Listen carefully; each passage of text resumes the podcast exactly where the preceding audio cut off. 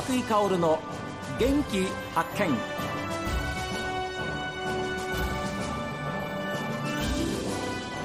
こんにちは和井香です。和井香の元気発見。この番組は私が発見した北海道の元気な人と出会っていただきます。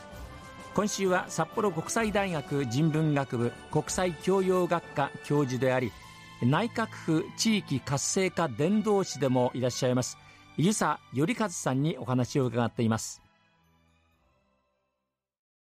去年の秋ちょうど1年前ぐらいに、ええ。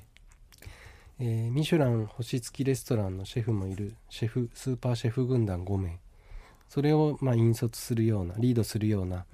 えー、本職は獣医さん獣医さん？獣医なんですけども、はあ、スローフード協会の今名誉会長されているマリマリアーノさんっていう方が5人のシェフを率いて函館に入りました。で函館、えー、鹿部町、はい、白老町それからビラトリ町に入って、えー、泊まりは、えー、ビラトリと静内新日高だったんですけども、うん、ずっともう先っぽの襟裳町まで行って、うん、襟裳の昆布漁師さんのお宅で、えー、我々や関係者含め15名の、えー、岬の先に川崎さんっていう昆布漁師の方がいらっしゃるんですけど、はい、そこで出迎えてくださって、その、えー、浜の川さんのご飯を振る舞っていただいて、えー、で、えー、一食の恩義ではないですけども、えー、スーパーシェフたちに腕を振るってもらってレシピも打ち合わせも一切何もなかったんですけども、うん。はい、あの本当は浜の川さんとスーパーシェフに対決してもらおうというふうに私は仕掛けたんですけど あのその川崎さんが「いや先生対決は無理だわ」って言って、うん、対決はしないけど昆布と鮭ところいろいろ用意したからあとはもう好きなものを好きなように作ってもらいたいっていうことで、はあ、えー、5人のシェフが打ち合わせも何もなく目の前にある食材と一般家庭の調味料や器具だけですけども、うんうん、見たこともないような想像もつかないような料理が登場してきて、はあ、ででも私はまあみんなあのシェフたちもそうですけど食べ終わった後シェフたちが腕を振るって作った料理を私は食べてないんですけど、ね、あの次の移動でもう移動しちゃったのともうおお腹いっぱいになった後でしたから。いやいやいや。実際には私はその料理がどうだったかって、舌では味わってないんですけど翌朝すぐその川崎さんが私に電話くださって「はい、先生、うん、すごいわ!」って言ってすごいあの料理作ってる時も非常に感動されてましたけども実際に召し上がった後にあのご家族や仲いい、当日手伝ってくれたようなご近所の方だと思うんですけど、一緒にそれを食にして見たこともないけどこれいつも通りのうちの鮭や昆布だよねみたいな、うん、でもこんなことできちゃうんだっていう、そういうあの、まあ、レシピこそ書いて残してってくれたわけじゃないんですけどもう皆さん脇で、まあ、動画は撮るわ写真はバシバシ撮るわ、塩蓋だけでも感激してみたいな。っていうなんかそういうシーンができたことが 実はいろいろ大変だったんですけど、ああやってよかったなと思いました、先生よくそうやってよくいい橋渡しをしてくださいました、うん、先生。ね。だってそこに住んでる人にとってみれば、ええ、いつも食べてるね、はい、食材としてはあるものを、え、まあ、どっちかというと一つのパターン、はい、か、まあ、せいぜい2パターンぐらいしかなかったものを、はいえ。ー、きっと5人のシェフの方がいたら、はい、うわもう見るものが全てもう目から鱗っていうか、はい、えー、えこんなことできるんだっていう感激ですよね。えー、それを浜の母さんたちに見せたら感動しないわけがないじゃないですか。そういうこう感激をあの街に残してくれたことと、うん。それが次明日の元気じゃないですけどもなってもらえればなと思いますしその産地の皆さんがいや実はすごいんだっていうことを、こう気づくきっかけにしてもらえたということが一番大切ですし、はい、あのそういうことがしたくて、はい、いろんな活動を職場はちょっと変わっていますけども、はい、まあ、場所は変わっても気持ちは変わっていなくて、うん、あの違うところで別な形でまあ、具現化するよ、はい、するというようなことをしてきてるつもりなんですけどもいやでも本当にゼミの生徒さんたちやですよ。当然授業でそういうお話をされているんだっていうふうに思うんですけれどもやっぱり反応こういう話などもう目キラキラでしょ？生徒学生さんは現地に連れていくまではふーんっていう感じであんまりそんなすごい感激してっていうのはないんですけど、はいはい実際現場に行ってその地の皆さんとやり取りをしてる、まあ、私の姿というか、はい、えー、見せて食べさせて聞かせてくれるその現場になるとやっぱ学生は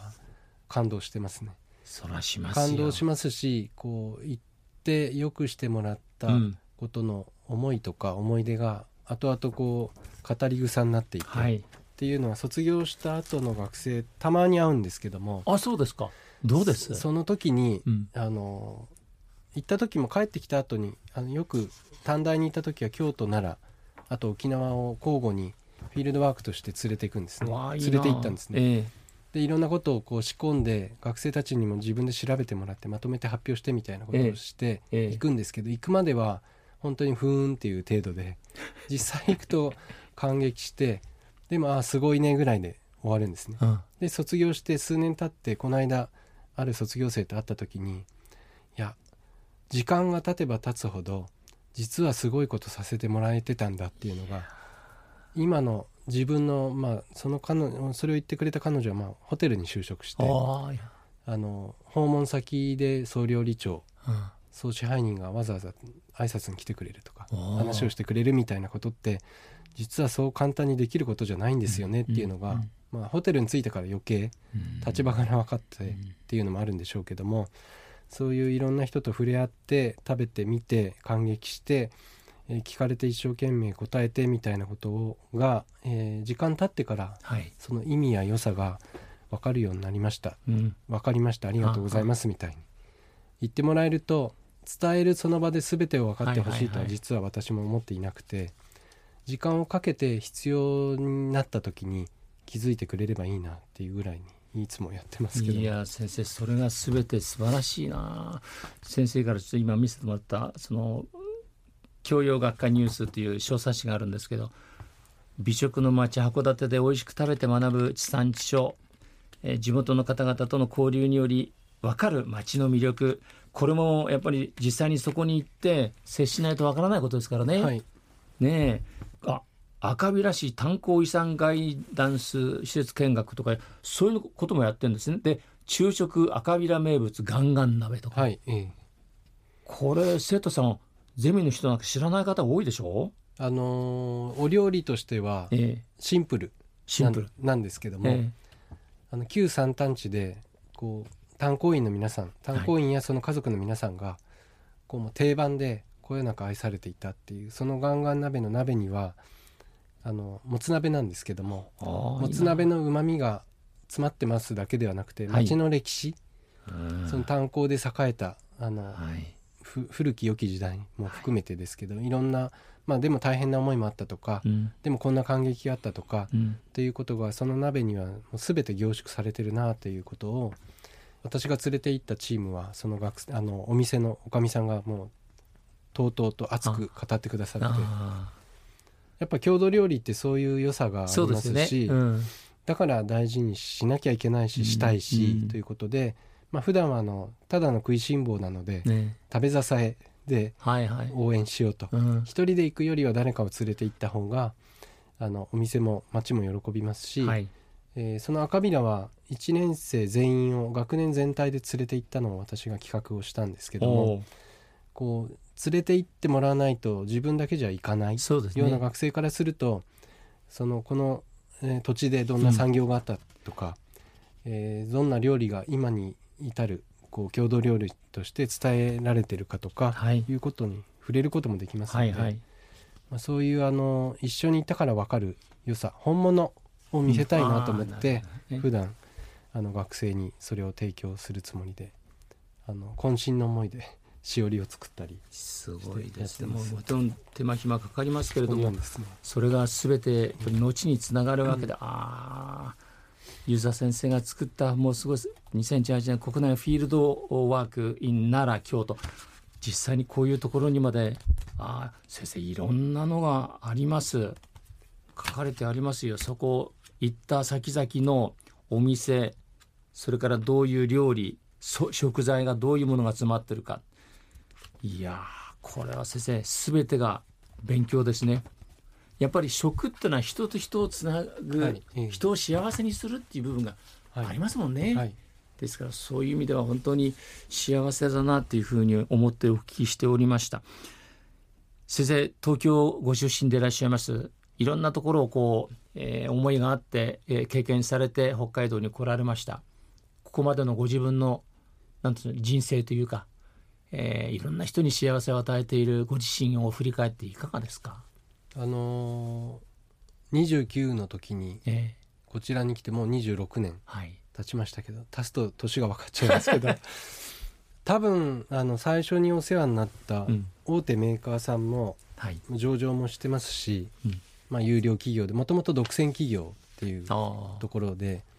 すごいあの優しいほんわかとしたいい会社だったんですけども、うん、でもそこにずっといたら多分今自分がやってるようなことは一つもなかったなと思います。でも好きで来たけど実は分かってなくて雪道一つ最初は満足に歩けなくて、うん、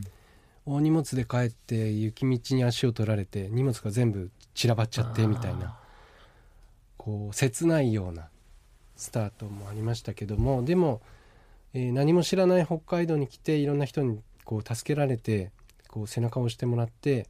そのおかげで、まあ、今があるんだなと思いますし、えーとまあ、そういう思いを今の自分の立場で形を変えて、はい、地域や人やいろんな形で、うん、あのメッセージとして伝えたり、えー、少しでもお役に立てるように汗をかいたりということで、はい、あの訪ねる先々の人と向き合ってでその方たちと一緒に同じ方向を見つめて、えー、町が元気にその方々も元気にこう生き生きとっていうような町づくりのお手伝いをできればなと思ってます。あの学生さんにとってみれば大学で勉強するのは4年間ですけれども、えー、その4年間の中でどれだけ自分の血となり肉となっていくものを吸収していくかとそれはまあ個々人によって違うと思うんですがそういう学生さんに対してやっぱ教える側である遊佐先生がそこまでですねいろんな情報を提供してくださるそういう環境にある学生さんたちは本当に幸せだというふうに思いますし卒業してさっきのお話じゃないですけど、えー、就職して卒業してから何年経ってそして先生あの時のことが今思うんですよ。本当にあの良かったです。ありがとうございましたっていうふうな声が聞こえてくるあれ言われるのが先生が一番幸せだというふうに思うんですよね。はいうん、えー、ですからそういうその多くの可能性を秘めた学生さんたち広いウイングを持った学生さんたちをどうかこれからも育て作り上げそして、えー、先生の人とのつながりをこれからも続けていただきたいというふうに思います。はい、本当にいいお話でしたありがとうございました。はい、ありがとうございました今週の元気発見、